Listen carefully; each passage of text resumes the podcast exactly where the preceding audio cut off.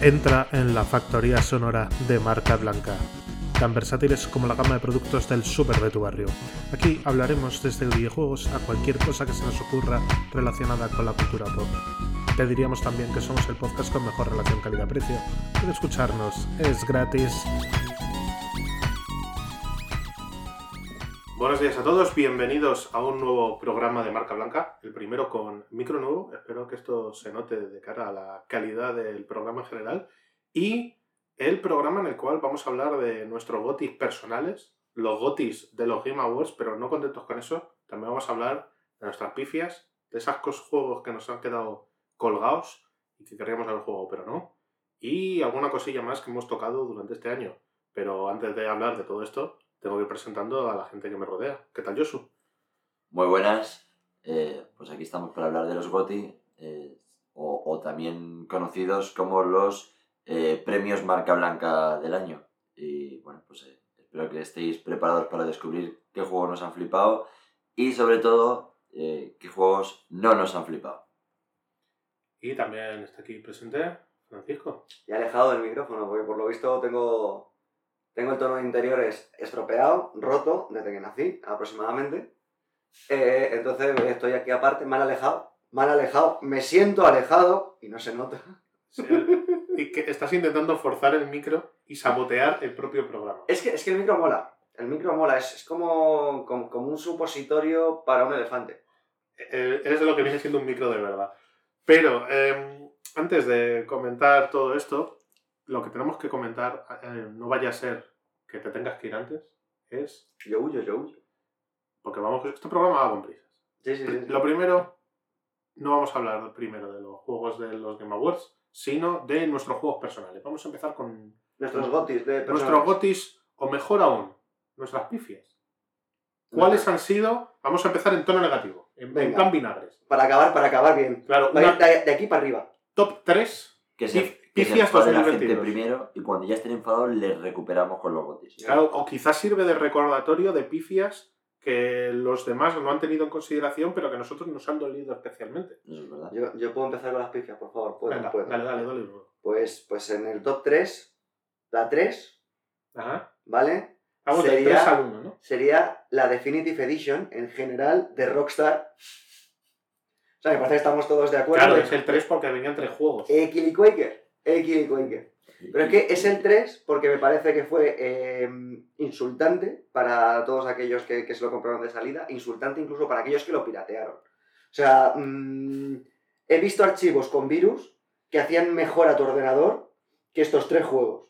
No olvidemos que salieron completamente rotos, juegos eh, eh, diseñados de tal manera que dos motores gráficos, uno del año de la polca, del pleistoceno superior de los videojuegos, y uno moderno funcionando a la vez.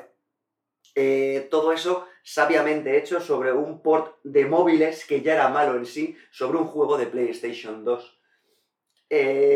me parece maravilloso que, ya no se hable de esto. Pero... ¿Sabes dónde funciona mejor el port de Un port no oficial de ese port de móviles hecho para la PlayStation Vita y funciona mucho mejor. Habrá que jugar a la PlayStation Vita. Pero ese, ese es mi, mi 3. PlayStation Vita, la mejor consola de la historia. Mi 3, luego el 2. O de las mejores. Aprovechando que seguramente en algún GOTI va a entrar de estos todos em, energúmenos que tengo al lado, va a entrar el, el Pokémon Pañita. ¿O no? O no, pero no sé, no sé. Pero podría, habría posibilidades. Yo voy a meter en vicios el Arceus. Hostia. El Arceus. Hot take. Sí, sí, sí, sí, sí. Yo lo voy a meter en pifias completamente. La verdad es que era un juego que en la segunda mitad se hacía aburrido. Y, y para, para ver. Pero pifia. Para ver una zona, un descampado, salgo a la ventana. ¿Sabes? No me gasto 60 euros en un juego de Switch. Personalmente. Eh, entonces, lo voy a meter en pifias, pero os va a sorprender mi primera pifia. Pifia number one. Pifia number one. El número uno de las pifias. Hostia. Os va a sorprender. Porque es otra vez la Definitive Edition de Rockstar, porque creo que no he echado suficiente mierda. En Deja de golpear el asiento porque se está notando mucho. En la posición 3 no he soltado suficiente mierda, entonces he querido volver a ponerla la primera para seguir soltando mierda de esos tres juegos asquerosos. Claro, que quizás podías haber hecho top 1, 2 y 3, sí, uno sí, por sí, sí, sí, luego lo he pensado, pero he dicho, no, no, voy a meter el mismo juego en tercero y luego, por si pensaban que había acabado, en primero otra vez. Menuda mierda nos metió Rockstar. Ahora mismo ya son mucho más jugables, ¿no? O, o se los arreglaron. Es que sigue habiendo bugs que te rompen la partida. Yo recordaré que yo eh, me he jugado al 3, me pasé el San Andreas, el, la Definitive Edition, pero jamás me he podido pasar el, el Vice City, que era el que más ganas tenía y el, el- el- pues por el que pagué al fin y al cabo. Que al fin y al cabo tuve eh, hacia el final de las misiones, y hay una misión en la que tienes que golpear con el coche unas cajas y las cajas no tienen motor de colisiones. Entonces no puedes empujarlas, entonces no puedes pasar de juego. Magnífico. Maravilloso. Maravilloso. Pues eh, ya que dices que es maravilloso, Josu, ¿tú cómo lo ves? ¿Cómo ves tu top pifiero? Vamos allá, vamos con las picias. Eh, voy a empezar con Gotham Knights. Eh, yo tenía muchísimas ganas de volver a jugar a, a un juego ambientado en el universo de Batman. Me apetecía mucho, me gustaba mucho el, el- el hecho de poder jugar con sus ayudantes, digamos La Bat Familia. la Bat Familia más que con Batman. Y de verdad, de verdad que lo esperaba con muchas ganas.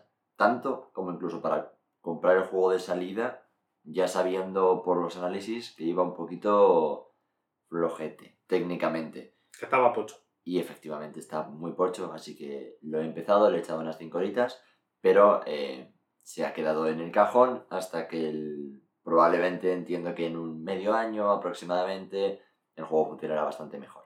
Así que de momento ahí se ha quedado. No Por- es que sea injugable, ¿eh? Por lo que sé, no es solamente que temas técnicos, sino que también el juego de base de planteamiento está pocho porque ha tenido varios bandazos durante el desarrollo de querer ver, hacer un Avengers, ver la hostia del Avengers, querer hacer un juego como servicio, ver que quizás eso no encajaba, querer hacer un juego cooperativo y querer tocar muchos palos, al final Sí. reguleras. De verdad que le tengo ganas, ¿eh? Y aún así, aunque le he dejado en el cajón, eh, 2023 eh, será un año en el que Gotham Knights entrará sin duda y, y le jugaré con Claro, porque no, no salen juegos en 2023 que Como- tenga ganas. como apenas hay juegos en 2023, pero bueno.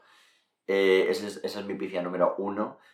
En la picia número dos voy a meter efectivamente a Pokémon Españita.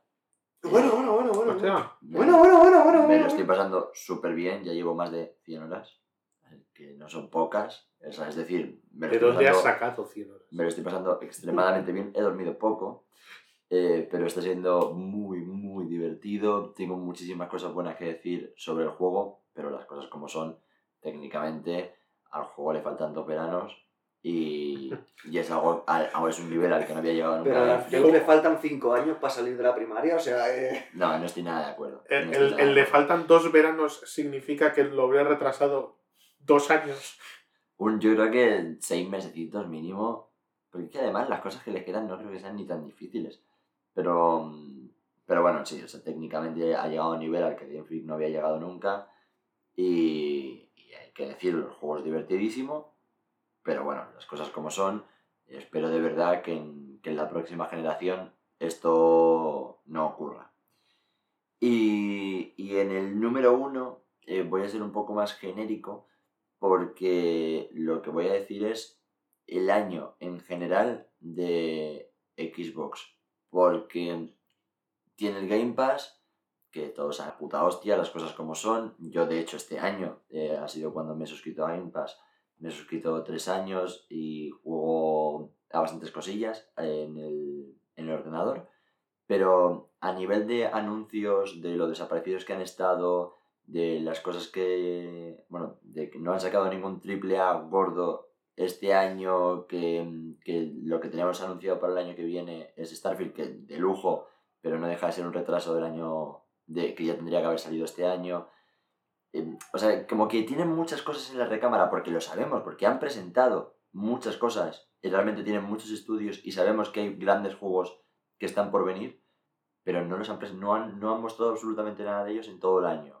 Entonces entiendo que 2023 va a ser un, gran año de anuncios para Xbox, pero este año desde luego no lo ha sido. Yo ahí quiero romper un poco una lanza en favor de Xbox por el hecho de, primero, en el E3 lo que hicieron fue enfocarse, digamos, en el corto plazo, porque ha habido gente que se les había quejado de, oye, me presentan muchas cosas, como por ejemplo Hellblade, que está presentado el día que se presentó la consola, pero que no tenemos ni fecha y que a saber cuándo sale, y decidieron ir como a corto plazo. Y después ahora, creo que en su estrategia venía en Game Awards o finales de año, presentar más cosillas. Pero las peores profecías se cumplieron y en los Game Awards Microsoft decidió presentar cero cosas, salvo anuncios pagados entre anuncio y anuncio de el Game Pass, para intentar no torpedear las conversaciones sobre monopolio sí, monopolio no, Mm. eh, Sony y el Call of Duty y tal, con el tema de la compra de Activision Sí, Blizzard. sí, sí, sí, que probablemente te- esté totalmente justificado, pero bueno. Pero no sigue quita- siendo una pifia. No, no quita que sea una pifia, sí.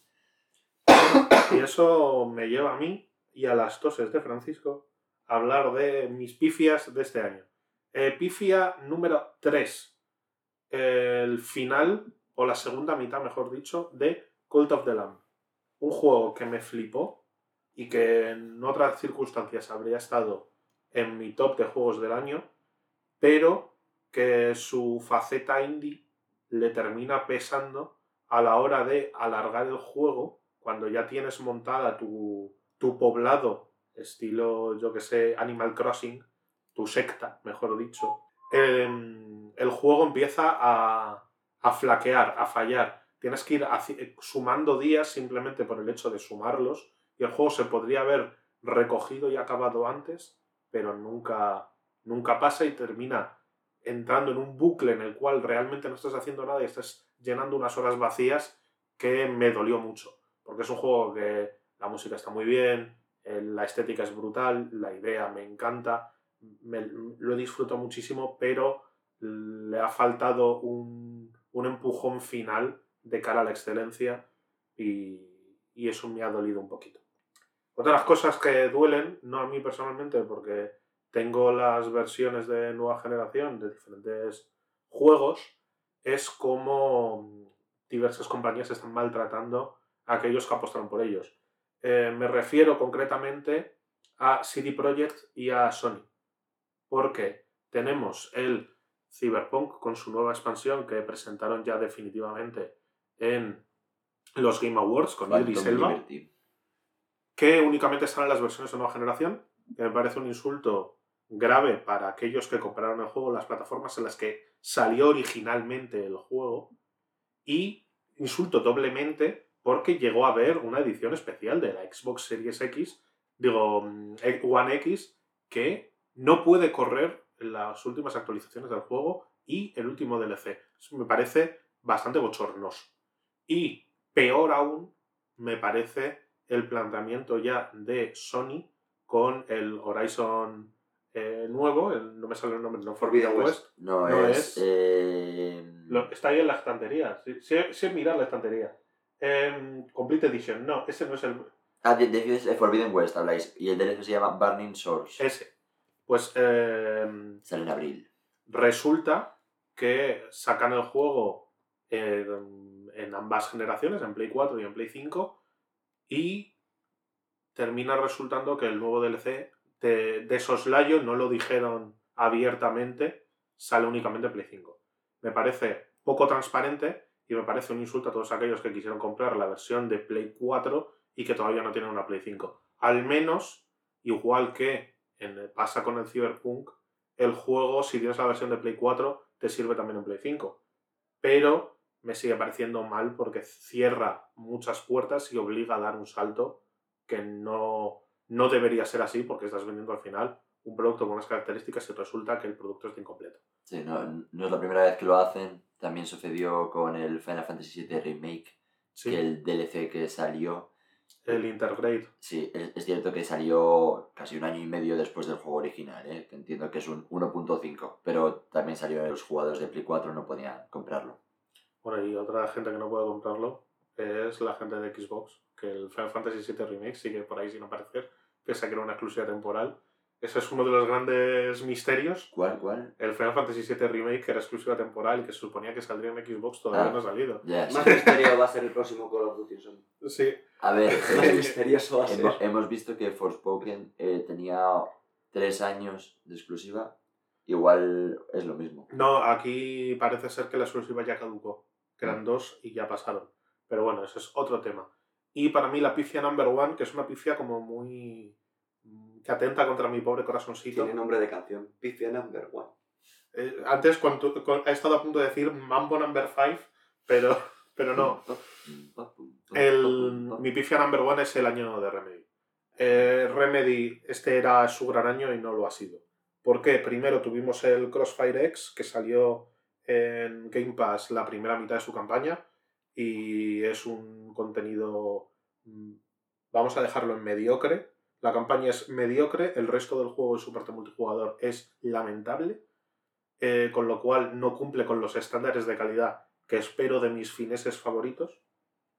También tienen la cagadita de el Alan Wake Remastered, que podía tener mejor rendimiento, pero especialmente dentro de Alan Wake Remastered, la versión de Switch que ha salido hace nada, es un juego que te preguntas cómo ha podido salir esto, es casi peor que Pokémon Españita.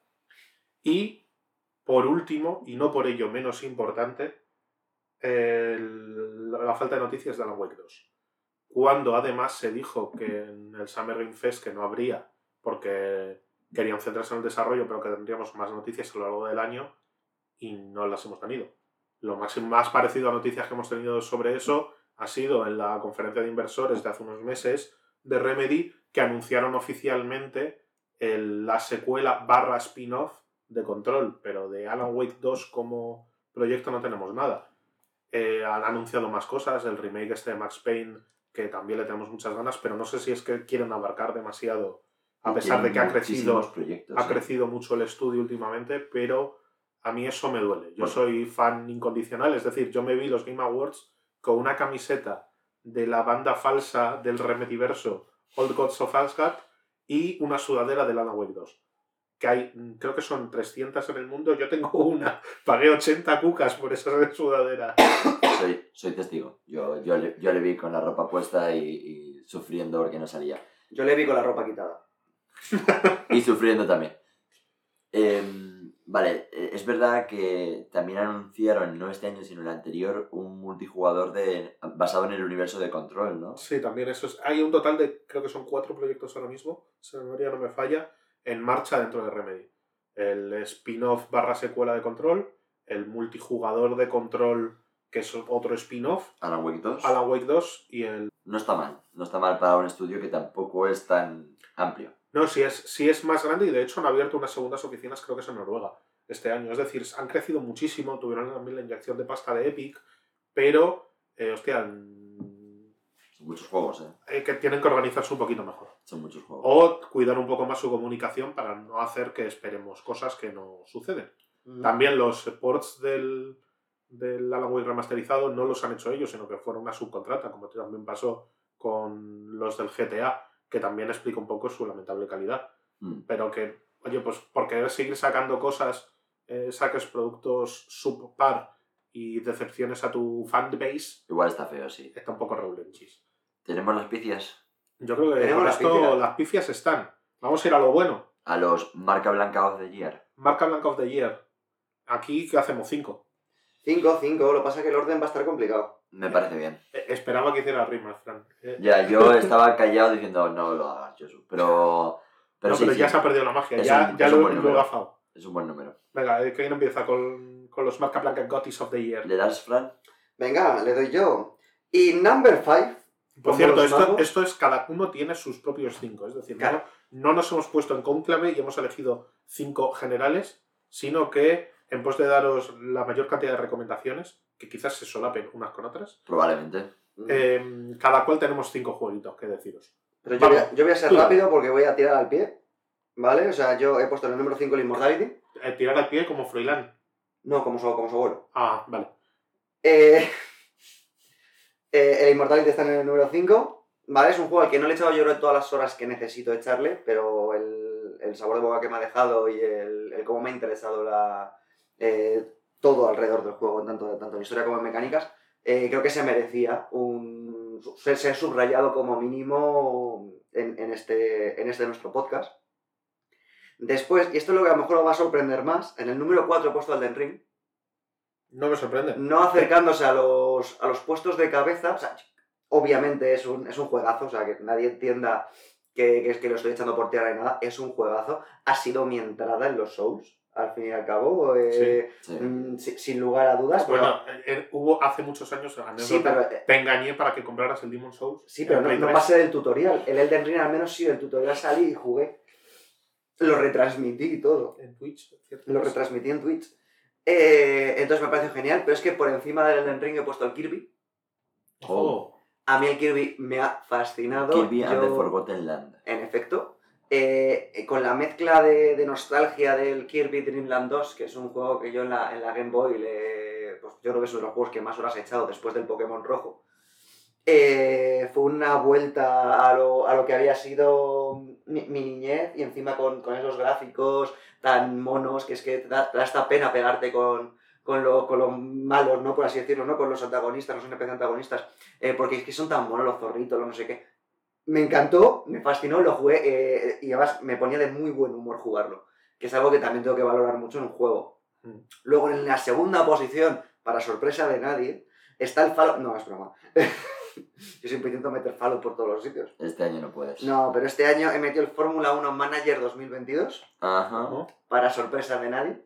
No, la verdad es que yo me lo esperaba más alto. Claro, ahora tengo la duda de cuál, ¿De es ¿Cuál va a ser el primero, verdad? Pues eh, después de, yo que sé, 15 años jugando al Motorsport Manager 1, que era el único juego de manager de carreras que, que teníamos en PC, y bueno, en casi cualquier, cualquier consola, eh, llegó con la licencia oficial de la FIA, el Fórmula 1 Manager, y si bien no es un juego perfecto, me parece que, que han...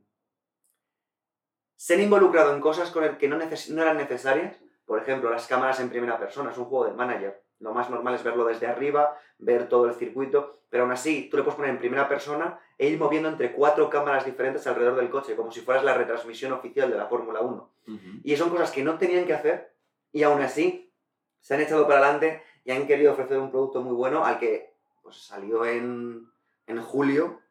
Creo que a lo mejor ya le tengo hechas 40 horas, 50 horas, fácil. No está mal. Eh, y en el número uno está el Citizen Sleeper. Wow. Adiós.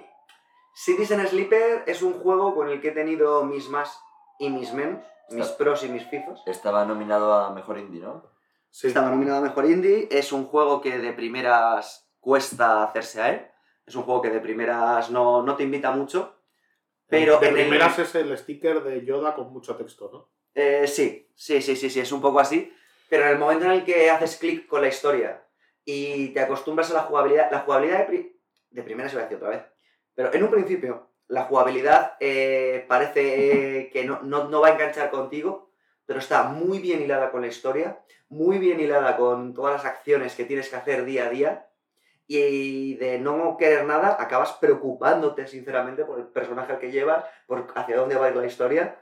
Y es un juego que empieza así. la voy a- historia, comenta un poco y qué, qué clase de juego es y qué Ah, es un historia juego de ciencia ficción, al fin y al cabo, eh, que bebe mucho de, de, de Blade Runner.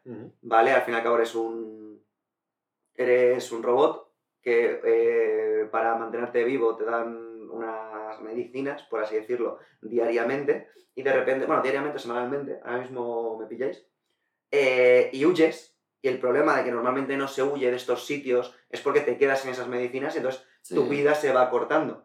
Entonces, ¿qué haces a partir de la huida? ¿Cómo vas a conseguir eh, seguir avanzando? ¿Qué trabajos vas a coger? ¿Qué trabajos no vas a coger? Eh, ¿Cómo vas a conseguir estas medicinas otra vez de vuelta? Y está todo abierto al jugador. La me- las mecánicas, tú al inicio de cada nivel, dependiendo de tu vida, tienes un número de dados con un número ya cerrado, por 5, 4, 3, un dado normal de, Sí. de 1 a 6. Y cuando vas a hacer las misiones, trabajos, tienes que elegir de esos dados qué dados usas cuando te quedas sin y volver a dormir. Para que se vuelvan a reiniciar al día siguiente y vuelvas a tener los dados. Parece lo cual una mecánica ingeniosa, ¿no? Es ingeniosa, es muy de juego de mesa, es muy de juego de rol de, de mesa. Y al principio vas muy despacito, sin saber muy bien, y llega un punto en el que, ah, bien, he conseguido un 6, pues me voy a, a X sitio, porque eh, por ahí puedo avanzar o por ahí me van a dar algo que me va a valer, o no. Eh, a lo mejor prefiero pegarme con esta persona que me va a desbloquear una zona más, más amplia. Suena bien. Eh, y para mí es, es- es el GOTY de. Para, para mí es el mejor juego al que he jugado este año. Sinceramente, teniéndolo todo en cuenta. Vale, pues eh, voy a seguir yo. La verdad es que voy a decirlos obviamente en, en en orden, pero sí que admito que no tengo un orden muy establecido no tengo extremadamente claro cuál me ha gustado por encima de cuál. Eh, pero bueno, voy a establecer un medio orden que podría variar. Eh, en el posible número 5 voy a decir, muy al contrario de lo que ha dicho Fran, Leyendas Pokémon Arceus, el Pokémon que salió a principios de año, no hablo de Escarlata y Púrpura, hablo de, de Arceus. Eh, fue el primer encontronazo que tuvo Pokémon con el mundo abierto eh, y aunque tiene mucho recorrido y tiene mucho que mejorar, eh, fue una innovación muy, muy relevante. Lo de contronazo ah, es como una palabra muy fuerte para explicar que entra, pero no muy... Claro, exacto. de hecho, por eso se vende Scarlet y Púrpura como el primer juego de mundo abierto, porque lo de Arceus es un poco un experimento, ¿eh? Pero es un experimento que ha salido muy bien. Eh, me parece que a Pokémon le pega mucho esa fórmula de mundo abierto y, para los fans fue todo un regalo. Además que un juego principal que se saliera de los estándares eh, habituales de la franquicia y que, que se metiera como en un mundo más antiguo, con mecánicas diferentes para atrapar a los Pokémon, no sé, fue, fue muy divertido, la verdad. Eso en el número 5. En el número 4 Voy a decir eh, God of War Ragnarok. No le subo más, porque también admito que no me lo he terminado todavía, porque este final de año está siendo un poco de traca, la verdad. Hay muchísimos juegos. Eh, pero bueno, llevo 15 horas y sí que me estaba gustando muchísimo.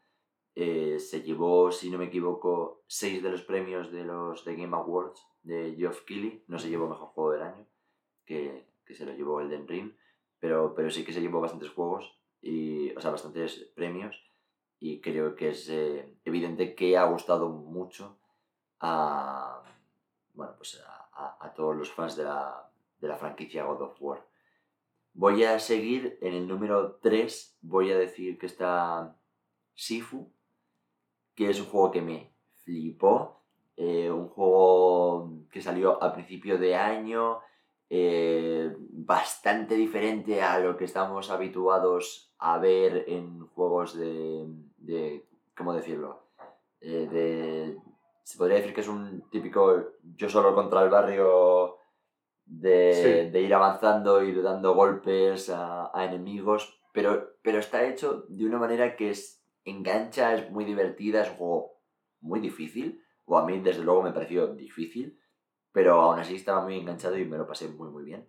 Y de verdad, de verdad que es una sorpresa y es muy recomendable si no lo habéis jugado, Sifu. En el número 2 eh, tengo, y es un número 2 que entre el número 2 y el número 1 no sabía cuál poner, la verdad. Eh, Mario Más Rabbits Sparks of Hope. Era un juego al que le estaba siguiendo la pista desde hacía tiempo. Mm, me gustó mucho lo que hicieron con el primer Mario en Rabbits, esa fusión en, en un juego eh, del estilo de los de XCOM es de verdad muy muy divertido eh, y en esta segunda parte innovan muchísimo. Hay algunos hay, hay algunas decisiones que son todo un acierto y de verdad que me parece brutal como lo bien que le pega a Mario y Bowser de repente eh, meterles en juegos de estrategia. Muy divertido. Y en una primera posición, que podría ser perfectamente tercera, segunda o primera, porque todos están más o menos ahí, eh, pero si quiero hablar de eh, Horizon Forbidden West, es probable que igual no lo hubiera puesto en esta primera posición si no fuera porque, porque no se ha llevado no se ha llevado ningún premio en los The Game Awards. Estaba nominado a prácticamente todo. A todo lo que estaba God of War, de hecho, creo que estaba nominado Horizon, pero tenía una competencia muy dura eh, y este año pues claramente no se podía llevar prácticamente ningún premio porque tenía pesos pesados muy potentes eh, junto, junto al juego. Pero es un juego muy divertido, me lo he pasado muy bien, me gusta mucho Horizon, eh, me gusta mucho el mundo abierto que plantea, las mecánicas para, para vencer a los robots animales y, y, tengo muchas ganas de saber qué pasa después con la historia. Vale, pues em, yo quiero comentar que ha habido cambios de última hora en mi listado. Vaya. Y ha habido, va a haber clamorosas ausencias. Es decir, juegos que hasta la semana pasada yo pensaba que estarían dentro de este top, se han quedado fuera mágicamente. Y cuando hable del listado, pues creo que se podrá ver cuáles son. Eh, en mi top 5, un juego mm, de bajo perfil, casi desconocido, pero que se ha convertido en un clásico para las quedadas de amigos en mi casa y, por qué no decirlo, también para pegarle palizas online a Fran. Estoy hablando de Windjammers 2, el juego del Freebito. Muy divertido. Genial. Eh, es un juego que es un arcade, como muy de recreativa, muy clásico. Que de es hecho, de- si el, el menú principal dejas sin tocar el mando durante un tiempo, se pone en modo arcade, se pone en modo explicarte echa moneda, así va el juego, así estos botones son, se pone en modo atracción. Son partidas súper cortas, en menos de cuatro minutos yo creo que puedes tener un partido terminado y es simplemente de lanzar el frisbee, diferentes personajes con diferentes habilidades y eh, tien- es típico juego que es fácil de jugar pero difícil de dominar, pues es esto. Y divertidísimo, está disponible en Game Pass, está en PC, está en consolas, em, me encanta. Mm, Pero es un año muy complicado. Después, em, un juego que llega entre comillas de sorpresa, pero es que no puedo no hacerle hueco porque su primera iteración es historia de los videojuegos y de alguna forma ha conseguido volver a serlo en la segunda. Estoy hablando de The Stanley Parable Ultra Deluxe Edition. Madre mía. Magnífico. El Stanley Parable, para el que no lo conozca, es un juego eh, que al principio era con el motor Source súper básico, Se le puede De- denominar juego. Sí, sí, es un juego. en el cual eh, controlas a Stanley, que es una persona que se despierta un día en su oficina, todo el mundo se ha ido y no sabe qué hacer, y tienes una voz en off que va comentando lo que vas haciendo y te va dando órdenes. Tú puedes seguirlas o no y experimentar. Y, y es magnífico. Y Muy guay, sí. en, en la Ultra Deluxe Edition añaden contenido extra que además es muy metareferencial y consigue hacerse valer un juego que marcó una época como puede seguir siendo actual 10 años más tarde creo que es de su lanzamiento original. Eh, brutal. Y además baratito. Mm, corto, conciso, mm, perfecto. Es toda una experiencia, sí. La verdad que sí. Después, un añadido que ha entrado de sorpresa, que es el Vampire Survivors. Llevo ya cerca de 30 horas en unas dos semanas. Lo tengo descargado para el móvil. Salió anunciado para móviles en los Game Awards. eh, puede ser mi perdición. Y lo dicho, es un. Creo que hablé sobre este juego la semana en anterior programa. Y al final se basa en crear builds, ir desbloqueando nuevos contenidos y en tú en tu cabeza tener más o menos claro qué clase de build y qué clase de personaje te quieres montar e ir moviéndote. Y no tiene más. En realidad podrías jugar. Es un juego que de hecho me reí un poco el otro día porque a Marta Trivi de, de Anaid he tenido un problema y se ha roto un brazo y estaba comentando de juegos que podría jugar en su estado que se veía ya un poco más capaz pero que si tenían opciones de accesibilidad o similar pues mejor.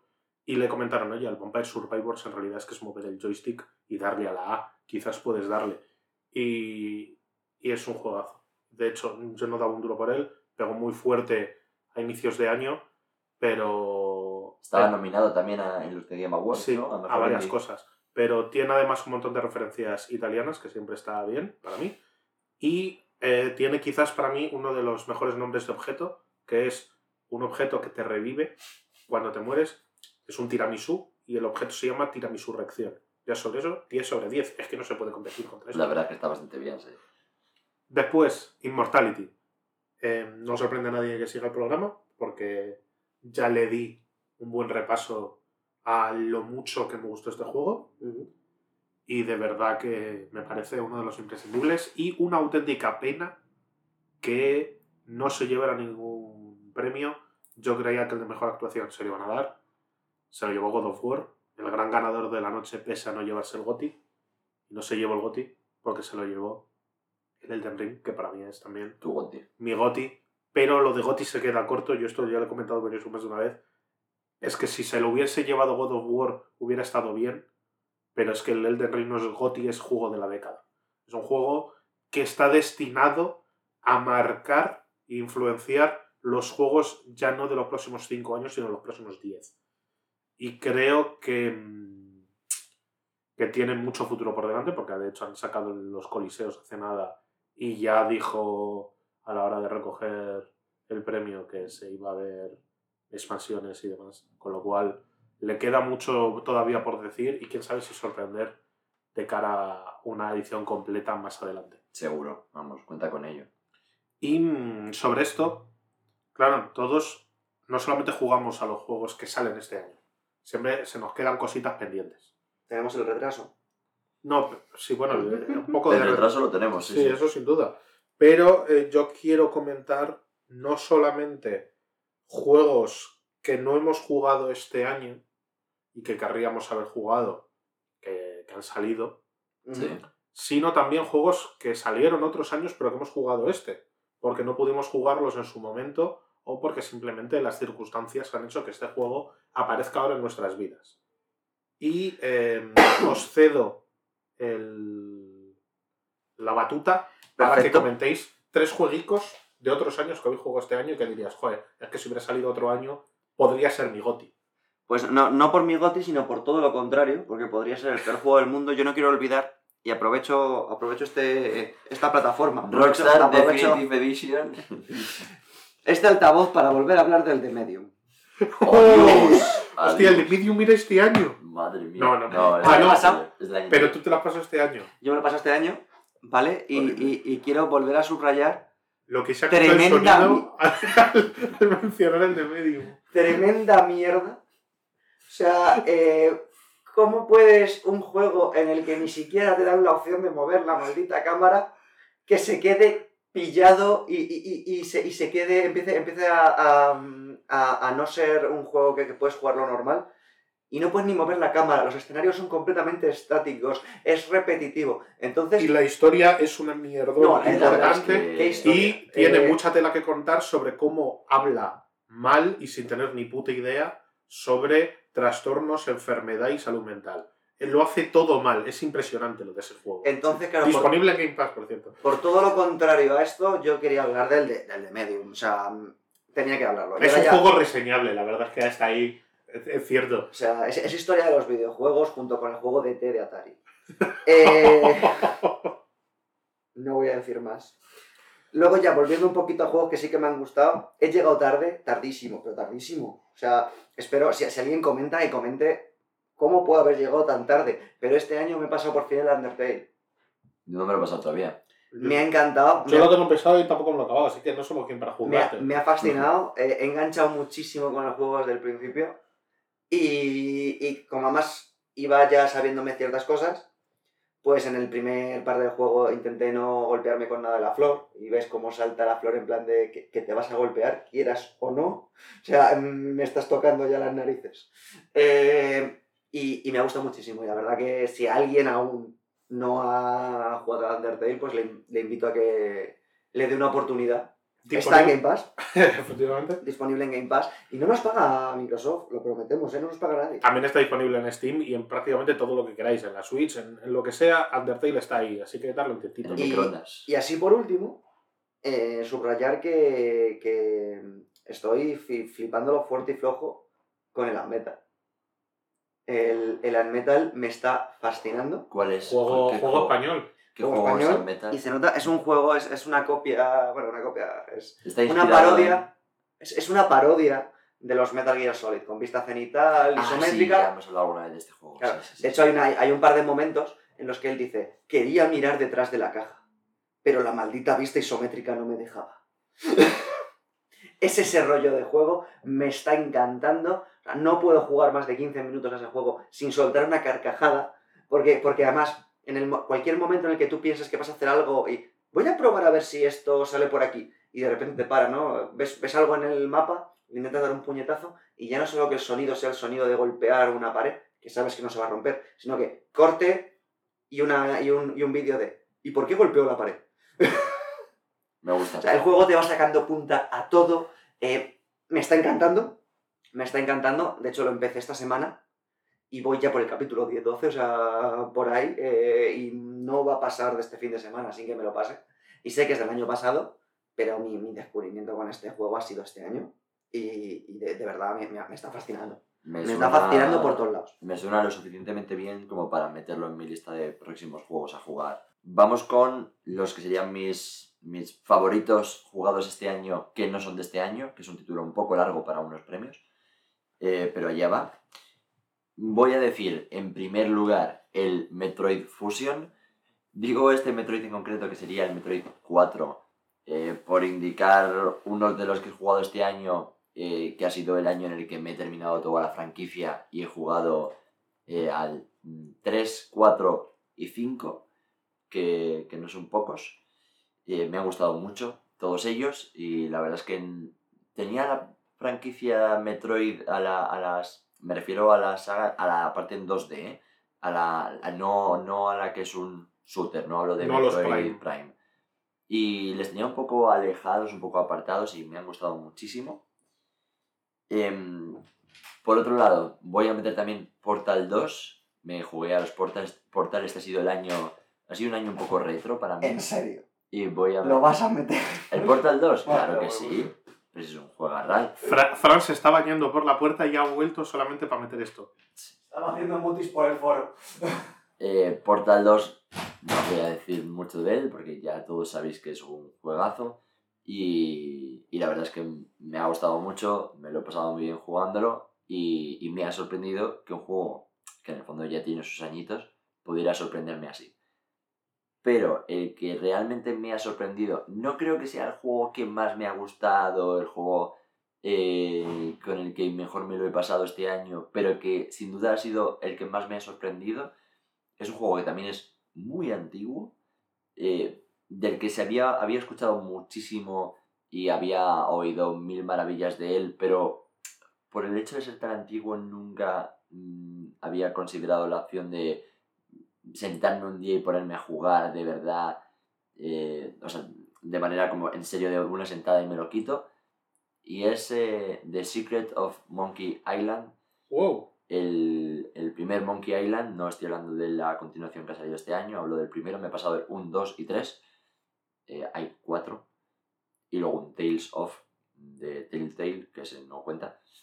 Eh, me he pasado los tres primeros y lo- los dos primeros son una verdadera maravilla y, y de verdad que flipas con, madre mía, pero ¿y esto? O sea, y te ríes y, y dices, pero ¿cómo, ¿cómo es posible que con estos, estos cinco píxeles que hay aquí pudieran hacer tantas cosas innovadoras, pudieran eh, sorprender, pudieran hacer que el, como darle una vuelta a lo que está haciendo el personaje, a cómo juega, tienen cosas que todo, el segundo no tanto, pero el primero se hace difícil de jugar eh, y hay que usar una guía, a no ser que quieras estar muchísimas horas con él, que habrá gente, por supuesto, que le guste como, como se hacía antes, ¿no? Pero bueno, yo la verdad es que admito que lo he jugado con guías y que los, los jugadores eh, de toda la vida de vieja escuela igual estarán odiándome ahora mismo, pero bueno, hablo desde mi experiencia. Pero de verdad, de verdad, de verdad, que es muy recomendable y me ha gustado mucho. Gonzalo, Pues yo la verdad es que tengo una serie de jueguillos que, que me han marcado bastante y que podrían haber entrado en los GOTIS, pero el universo les obliga a haber nacido en años equivocados. El primero es el Insight, que me lo pasé con Francisco, que se acaba de marchar porque la vida nos reclama para cenas familiares, comidas, Muy divertido el Insight. etcétera, etcétera. Pero el Insight nos lo pasamos juntos, en plan quedamos una tarde y nos lo pasamos del tirón. Y fue una experiencia mm, muy chula. Y después, nada más terminarlo, fuimos a mirar YouTube final explicado Insight. Uf, Dios mío. Y eh, ahí entramos como en otro pozo paralelo, ya después del juego, que era el, el entenderlo bien. Y no se entiende bien, ¿eh? O sea, da igual que mires mil vídeos, no hay forma de entender ese. Porque tiene muchas posibles interpretaciones y, hostia, un juego profundo y con unas mecánicas muy, muy chulas. Después, It Takes Two entra quizás dentro de eh, mejores experiencias con los videojuegos de mi vida. Juego que necesitas a, a alguien para jugarlo. Y, hostia, cuidado si lo vais a jugar con vuestra pareja, si no estés en el mejor momento, quizás no es el mejor momento para jugarlo. Pero mm, es un juego, además, muy accesible también para gente que no suele jugar a videojuegos. Y Fares siempre en mi corazoncito. Y También lo he jugado muy divertido, sí. por último, y no por ello menos importante, el juego que de entrada me lo pasé en dos o tres días, Disco Elysium. Al principio pensé, me lo terminé como, está bien, pero creo que no es para tanto. Pero el juego ha dejado un pozo. Y cuanto más lo pienso, más me gusta. Es un juego que vive gratis en mi cabeza sin pagar alquiler mes a mes. Y me duele mucho la situación que está viviendo el estudio de cara a la secuela, a los tres principales creadores siendo expulsados de Zaum. Eh, y bueno, pues espero que la justicia estonia se encargue de liquidar los problemas y que esta gente vuelva al sitio donde se merece. No tiene buena pinta, ¿eh? Bueno, y tampoco tiene buena pinta la serie que tienen prevista para Amazon Prime Video. Madre mía. ¡Ojo! Eh, terrible. Eh, y nada, pues eso, el, el juego de verdad, mm, jugadlo. Es decir, eh, ha salido en, en oferta ahora en Black Friday y tal, y he comprado copias para ir regalando en regalos de cumpleaños y similares. De hecho, hoy mismo, así que no es spoiler, si me escuchas, Elena, el- voy a entregarle a una amiga su regalo de cumpleaños adelantado para que pueda jugarlo cuanto antes. Y eh, esto nos lleva a en la última categoría. Y eh, estoy mirando la chuleta. La verdad es que ahora mismo eh, Son. Es el. juegos el- de este año que querríamos haber jugado pero no hemos podido. Es de nuevo un nombre de premio un poco largo, pero bueno, así son los premios marca blanca, son marca blanca por algo. Claro, no está, no está bien definido. Los procesos de calidad a veces que no, no funcionan bien. Y en mi listado de juegos que claramente se me han ido a 2023 porque no tenían hueco, pero que me hubiera gustado, me hubiera flipado jugarlos, vamos con Marvel Midnight Suns. Pensamos que de Marvel y Snap. No, Marvel Snap no está en mi listado, las cosas como son. Eh, pozo de horas, ya tengo muchos en mi vida, no quiero uno más. El Midnight Suns es un juego que ha salido ahora en diciembre, es de los creadores de XCOM, un juego que mezcla eh, estrategia, cartas eh, Y Marvel. y Marvel. Tenía muy buena pinta, yo lo tenía apuntado, tenía muchas ganas, pero finalmente es que este, este año, esta última parte del año está siendo ya lo suficientemente completa como para meter un juego que dicen que para pasártelo necesitas 70 horas. Pero eh, tengo muchísimas ganas porque si ya de por sí quería jugarlo, las críticas le han puesto por las nubes y entra sí o sí. Igual Igual este era el- la primera posición, no lo sé, está, está muy complicado. En segunda posición he puesto Lego Star Wars de Skywalker Saga porque me apetecía volver a jugar a un juego de Lego, me apetecía algo desenfadado. eh, además, los Lego Star Wars son clasicazos y básicamente el motivo por el que Lego sigue, o sea, desde Lego eh, siguen cediendo eh, bueno, pues digamos esa propiedad para videojuegos, ¿no? Porque fue el, el gran juego de Lego que lo petó en su momento. Y volver a Star Wars, pero de una manera un poco más actual con toda la saga, la verdad es que me apetecía muchísimo, pero no es un juego que haya podido entrar dentro de 2022. Me gustaría mucho que lo hiciera dentro de 2023, veremos en qué punto. Y ya finalmente voy a decir Tunic, eh, un juego inspirado claramente en los Zelda clásicos, estuvo nominado a, a Mejor Juego Indie en The Game Awards, estuvo nominado también a el estudio a, a Mejor Juego eh, de Debut. Eh, y, y la verdad es que también he visto críticas muy chulas que además le ponen como un juego bastante complicado. Hablan, por supuesto, como no, de, de inspiración en Dark Souls, eh, una inspiración que parece que está en absolutamente todos los juegos, y también llega al- a, una ambientación un poco más eh, celdera. Y le tengo muchas ganas, este yo creo que sí, en cuanto encuentre un huequito, le voy a dar porque tiene muy muy buena pinta. Bueno, pues yo voy a decir que el Midnight Suns ha estado en mi lista, pero he tenido que ser sincero conmigo mismo. Y he tenido que hacer hueco para otros juegos y quitar el Midnight Suns. ¿Qué juego ha quitado en mi momento de introspección personal? Pensé que si pudiera dedicarle 70 o más horas a un juego este año, quizás antes que al Midnight Suns se lo hubiera dedicado a otro gran lanzamiento de este año en, en Xbox y Switch, como es. Es decir, yo ya tengo el platino del Persona 5 Royal en PlayStation, Volver a darle al Persona 5 Royal y hay que tener ganas, ¿eh? pero yo le volvería a dar. Volvería a hacerlo. Y, y eso quiere decir algo, con lo cual tenía que meterlo de una forma u otra en la lista. ¿Será 2023 el juego en el que anunciarán Persona 6? Debería ser. De hecho, hay rumores, hay cosillas, pero bueno, eso es otra historia. Eh, otro juego, lo ha mencionado Fran. Yo se lo recomendé a Fran. Me lo instalé antes que Fran. No lo he jugado. Vaya. Es decir, lo he empezado dos veces, pero todavía no he llegado al punto, como decía Fran, en el que haces clic con el juego. Y eh, tenía muy reciente el Disco Elysium y tiene, son más parecidos de lo que podría parecer. Y no he querido entrar. Pero le daré. Es el Citizen Sleeper. Mm, mm. El Citizen Sleeper yo lo tengo ahí pendiente y quiero darle. Y otro que no le he dado porque por un lado al principio me costaba un poco hacerme con la letra, ya después me acostumbré, pero venía de jugar el God of War y me parece un cambio muy brusco de juego hiperactivo, por así decir, a un juego más tranquilo, introspectivo, necesitaba algo intermedio y ahí terminé entrando en el Vampire Survivors y metiéndome en un pozo. Juego que quería haber jugado era el Pentiment. Oh, Ese juego que cuando Jess Corden eh, filtró su existencia lo definió como un disco Elysium medieval. Parece ser que después eh, Sawyer ya dijo que, que había jugado a Disco Elysium, pero que, que no era tan parecido. Es un bicho en sí mismo que no bebe tanto de Disco Elysium.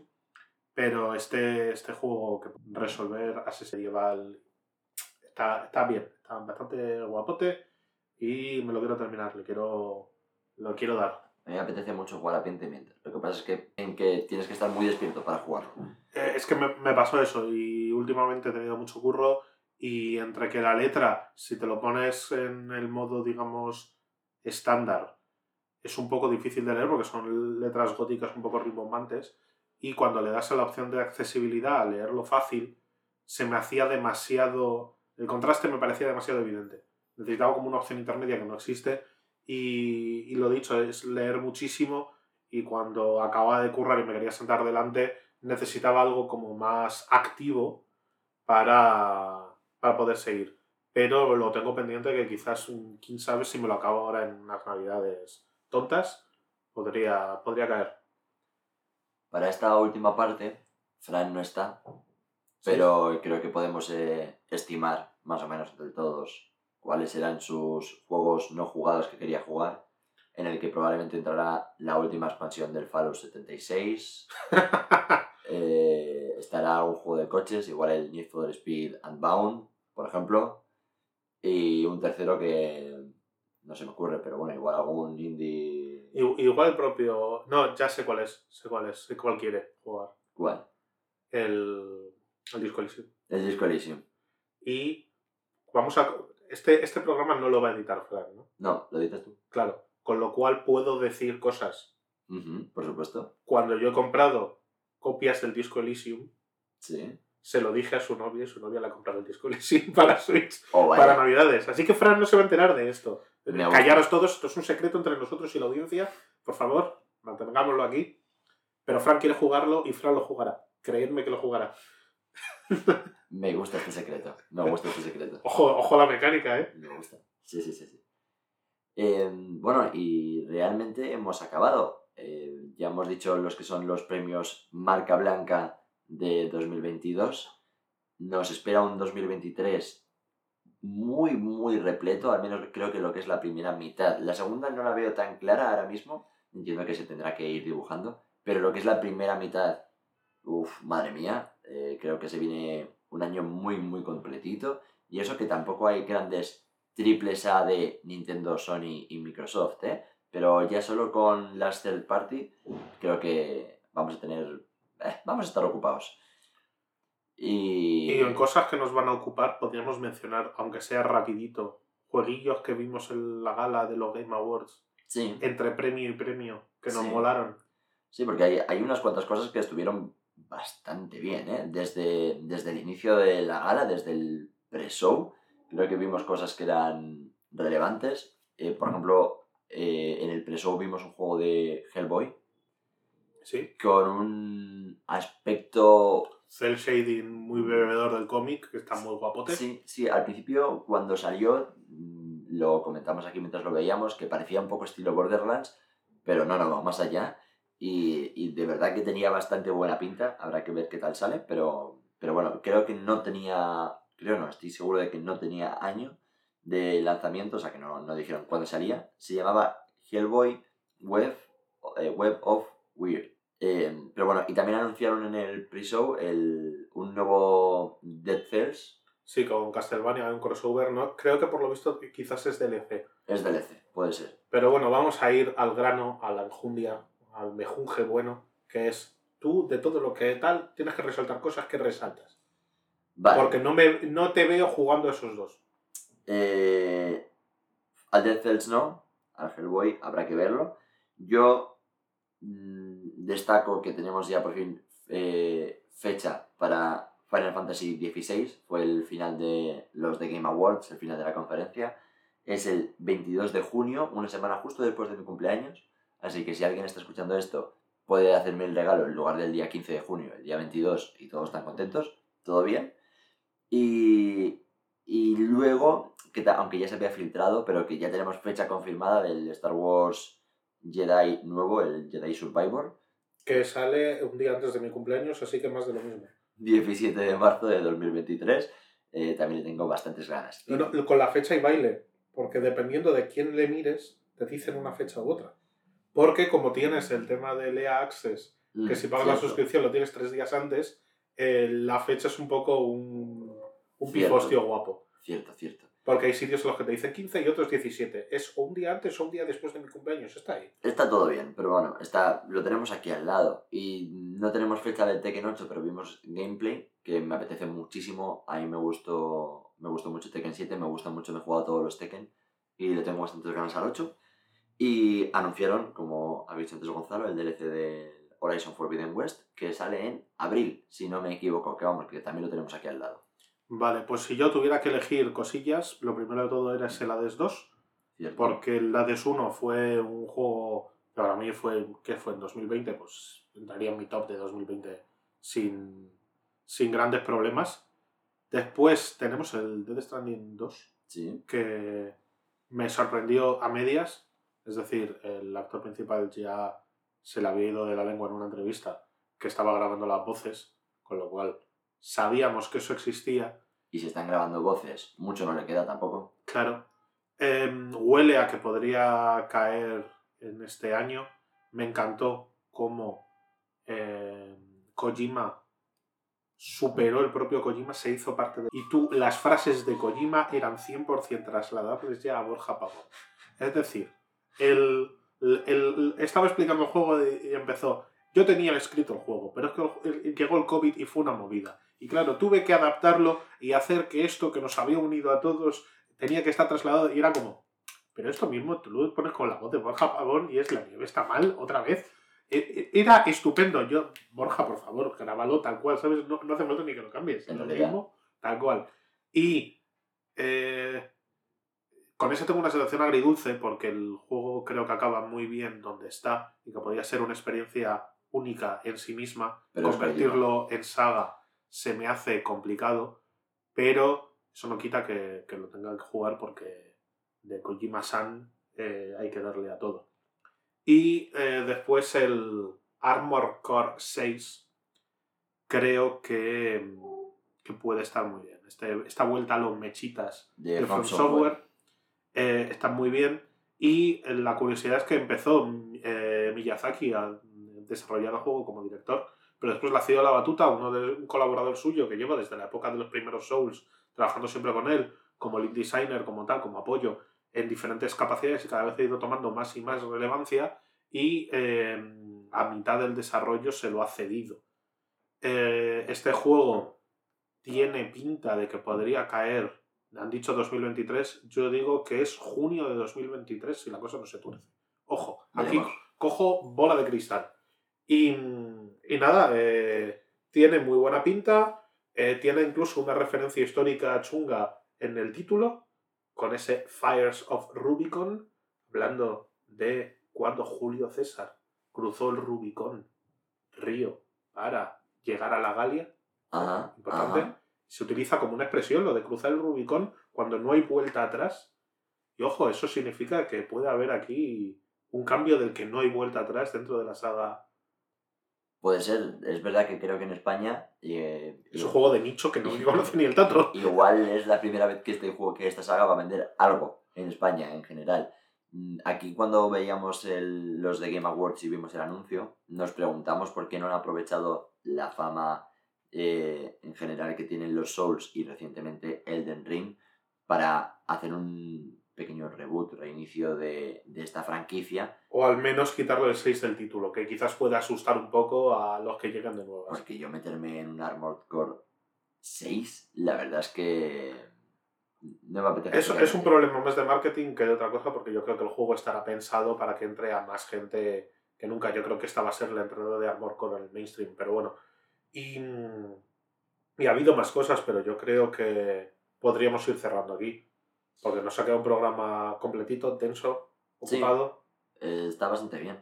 Habrá, la verdad es que sigue de decir que en esta ocasión Jeff Keighley lo ha hecho, Geoff Keighley lo ha hecho muy bien. De verdad que me ha gustado mucho este de Game Awards. Creo que es el primer evento de este señor Que en no es el un que digo esto. Eh, fueron unas tres horas, tres horas y media con el pre-show y de verdad que no se me hizo aburrido. Eh, tuvo buen ritmo, los anuncios estuvieron bastante bien y, y no lo tenía fácil porque las grandes compañías tampoco es que la acompañaran mucho. Microsoft, terminamos a ti. De Microsoft efectivamente, de Nintendo tuvimos el anuncio del Bayonetta Origins y poquito más. Y... Y de, y de Sony, como tal, tampoco hubo gran cosa, pero sí hubo mucho que era exclusivo para Sony temporal. Exacto. Eso es. Y bueno, pues eh, no sé, que esperemos que mantenga esta línea. Si lo hace todo así, puede que acabe queriendo un poquito más a Geoff Keighley, al señor Doritos. Lo iremos viendo.